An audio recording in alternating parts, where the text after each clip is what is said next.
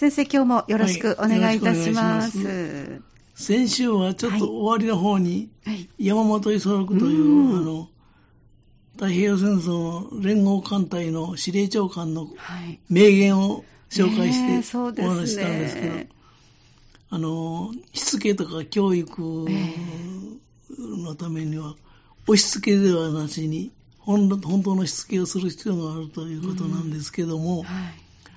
その、良い例として山本五十六連合艦隊長官の、司令長官のうんお話、名言をもう一回繰り返しておきまはい、す、お願いいたします。やってみせて、言って聞かせて、やらせてみて、褒めてやらねば人は動かじという、こんなことを言ってるの。まさにしつけとか教育の典型です。えーまあ、まずしつけとか教育するには、しつけるものとしつけられるものとの間のその信頼関係、これは絶対必要です。はい。そね。その上に、範を示して、模範を示して、しつけるものが模範を示して、それからなぜそれが必要なのかを伝えて、やらせてみて、それから承認する、褒めるというのはね、認めてやるという、このプロセスが大事ですよということをお話ししました。で、何遍でも繰り返しますが、このプロセスは、やってみせて、言って聞かせて、やらせてみて、褒めてやらねば人は動かじ。まさにこの通りだと思いますね。そんなお話をしましたけども、はい。あの、しつけというのは、まあ、家庭教育の、家庭生活の大きな、あの、し役割なんですけどね、子供が一人前になるにはね。しつけというのは子育ての一部であるとも言えますけれども、それをしつけと子育てというのは分けて考えるというのではなくて、しつけは子育てそのものと捉えるのが、私は自然ではないかと思うんです。はい。どっちから言ってもいいと思うんですけど、えー子育てそのものはしつけであると言ってもいいかもわかりませんはい。けどね。で、今月の最初に、これ先先月、先月にもお話ししましたけども、アメリカ、インディアンの子育て仕組、子育て4つの戒めから取った子育ての極意に即して考えてみよう。今今週は考えてみたと思うんですけど、子育ての極意というのは繰り返しになりますけど、3歳までは肌を離してはいけない。これあの、アメリカ、インディアンの4項はもうちょっとえー言葉があるんですけど、ああ、そうです。ちょっと完結してますけど、はい7歳までは手を離してはいけない。13歳までは目を離してはいけない。19歳までは心を離してはいけない。こういう言葉なんです。で、まずその、3歳までは肌を離してはいけないを少し詳しくお話ししてみますと、0歳児の頃というのは何と言ってもスキンシップと赤ちゃんに接する時のお母さんの、まあ、お母さんまたはお母さんに代わる人の声かけが非常に大事なんです。はい。で、スキンシップはわかると思います。が、声かけというのは、よしよしおしめ変えてあげるからね、気持ちよくなったね、とか、おしめ濡れてたのと、子供はわからないと思いますけどね、やっぱりお母さんの表情を見てるんですよね。で、おっぱいたくさん飲んでね、とかね、大きくなるんだよ、とかね、はい。お腹いっぱいになったゆっくりしてちょうだいね、とかね、あの、そういう声かけが非常に大事なんですよね。でも中にはその、片手にスマホを持ちながらミルクを飲ませてるお母さん。これは、ああまり褒めたもんではないとは思いますね。うんそうですね。うんやっぱり子供と目を合わすということはね。えで今マスクの問題、幼稚園とか保育園でも、はい子供はその表情を読み取ることができないというマスクをかけているとえね、えこれよく言われますけどね。だから表情を読み取るというのは非常に大事なことというのかな。そうですね。人間としてね、大事なことですよえね。つまり、0歳児の頃というのは、スキンシップと声かけが大事であって、愛情をたくさん伝えることが大切なんですよという意味です。それから、3歳までは肌を離してはいけないの。1歳から3歳までの頃というのは、0歳児が終わって1歳になりますと、早寝早起き、朝ごはんではありませんけども早寝早起きとか食事のマナーといったようなはい。生活習慣を身につけさせることが大事ですね。はい。でこの頃になりますとね、子供はね、叱られていることを感じ取れるんですね。ああ今怒られてる、叱られてるというのはね。ええ。怒ると叱るは違うんですけど、まあ、この話はまた、あはいまたいろんなことに好奇心とか興味が湧いてきます。はい。で、これもお話ししたと思うんですけど、1歳ぐらいになりますと、お母さんを安全地帯として、そこから探索行動に出て、びっくりしたり怖いことになると、またお母さんのとこ帰ってくるええ。ということですよね。はいこれは愛着が形成しているから、そういうことができるんです。うんで、よく言われるんだけど、その、好奇心とか興味があって、ティッシュペーパーの箱からティッシュを全部出してしまって、はいはい出ま すよね。あれよくやりますわ。すねはい。もうみんなあるあると言って お聞きだと思います。次何が出てくるのかと思って、そうですね。ああいう好はい奇心が非常に旺盛なんですよね。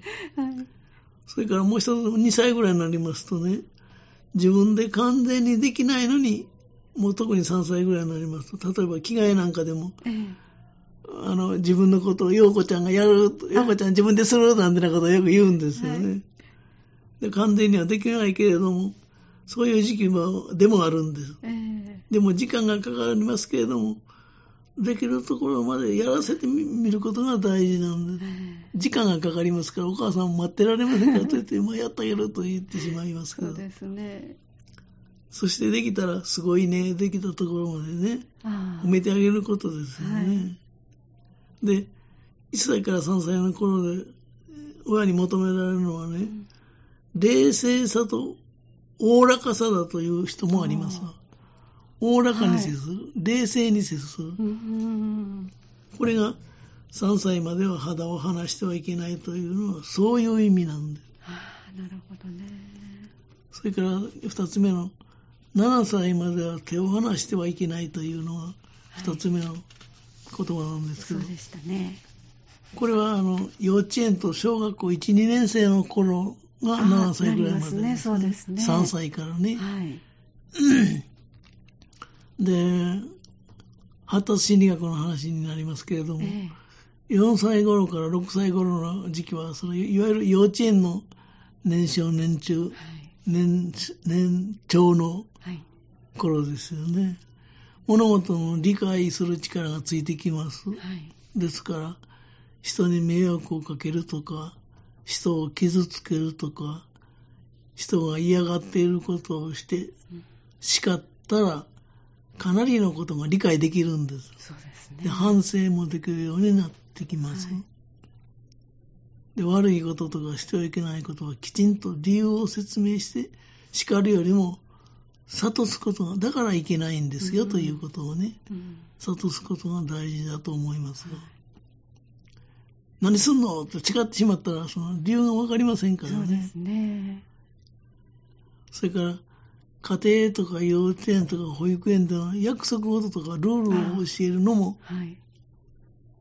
この時期ですね、教えたら納得うんしてくれますわ。うん。やっていけないことというのはね。えで、小学校に入って学童期、つまり小学校生になりますと、えはい。社会性が芽生えてきますからね。で、人としてやってはいけないこととか、集団生活のルールといったようなことをええ守ることができるようになるんですよね。で叱るよりも、諭すことに力を入れるというのが、まあ、力点を置いた方がうんいいでしょうね。はい。これが7歳までは手を離してはいけない。しっかりしつけなさい。こういうことです。で、その次、3番目は、はい。13歳までは目を離してはいけない。そうでしたね。もう少し詳しく話しますと、はい。これは小学校3年4年から中学1年生の頃です。はい13歳。ええ2年生は入るのかな？2そうです年生だとね10 14、5歳な。3年生で14歳か5歳ぐらいですよええね。そうですね。だから、まあ、小学3、4年から中学校1年生ぐらいまでかな。そうですね。1年から2年生ぐらいですね、うん。私はあの11月生まれだったので、ずーっとその年の最後の方で、やっと14歳になるという、12で。まあ、はい発達には個人差がありますから、かなりありますね。きっちり13とか14とかいうわけにはいきませんけどそうですね、はい。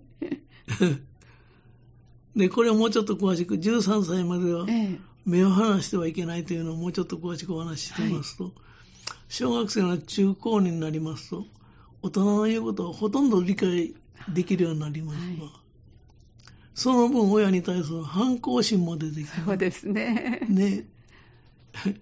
でね、よく言うのは、お父さんお母さんは自分のしていることと子供に言うことは違う。だから、はい。そういうことも感じ取ることができる。はいだから、大人はずるいとかね、はい。卑怯だといったようなこともちらちら言えるようになります。はい、言いましたね。で、学童期の後半になりますと、早い子はもう思春期に入る。特にこの頃は男の子より女の子の発達の方がちょっと早いですからね。そうですね。男の女の子の方が思春期に入るのは早いです。早いです。おませさんですね。面白いですね。で心理学では、準拠集団という言葉をよく使うんですけどね、はい。準拠集団が親や大人から仲間に変わると言います。準拠集団というのはね、はい。何か自分が判断するときの基準をどこに置くかという。はい。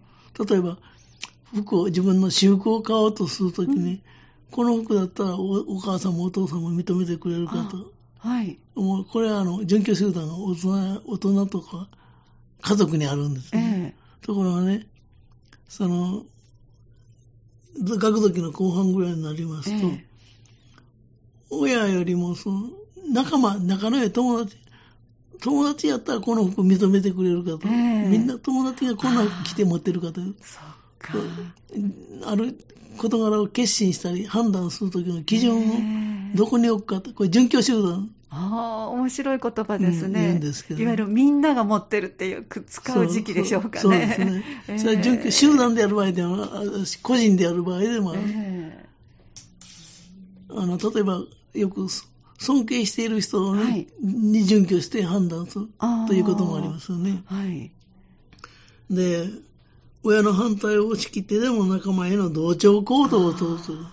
だから、例えば、その、よく親はそんな、破れた、うん。あの、ジーンズ履くなスニーカーなんはいあか履いたらいかんとかね。ええズボンはそんなずらして履くもん違うとか言いましても、ん自分の仲のいい友達がそうしていたら、うん親の反対を押し切ってでも、はい。その友達の基準を合わそうとする。これ、準拠集団というんですけど、はい。それが変化するときでもあるんですね。。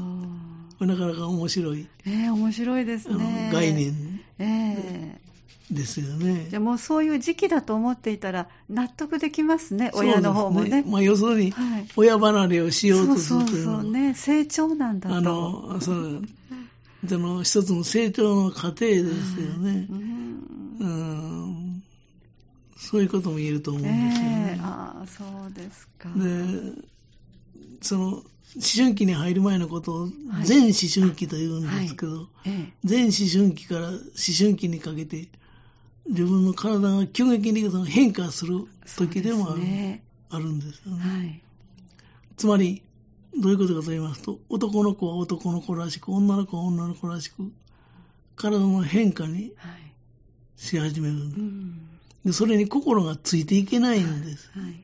これが思春期の特徴。そうですね。ですよねで、この話、来週もうちょっとはい、ぜひ、はい、皆さん一番ね、はい関心のあるとこかもしれませんので、はいじゃあ来週よろしくお願いいたします。よろしくお願いします。ありがとうございました。この時間お話をいただきましたのは、大前守先生でした。そして、大前先生には毎月第4水曜日に、豊かな第3の人生のすすめ、えー人生100年時代を老後でもなく豊かに過ごしていこうというそんなお話をいつもあの参考になる本も交えてご紹介いただいております。今月は6月の22日、えー時間は3時10分からお届けしておりますのでぜひお聞きください。この時間港川短期大学元学長社会心理学ご専門の大前守先生のお話をお届けしてまいりました。来週もぜひお楽しみに。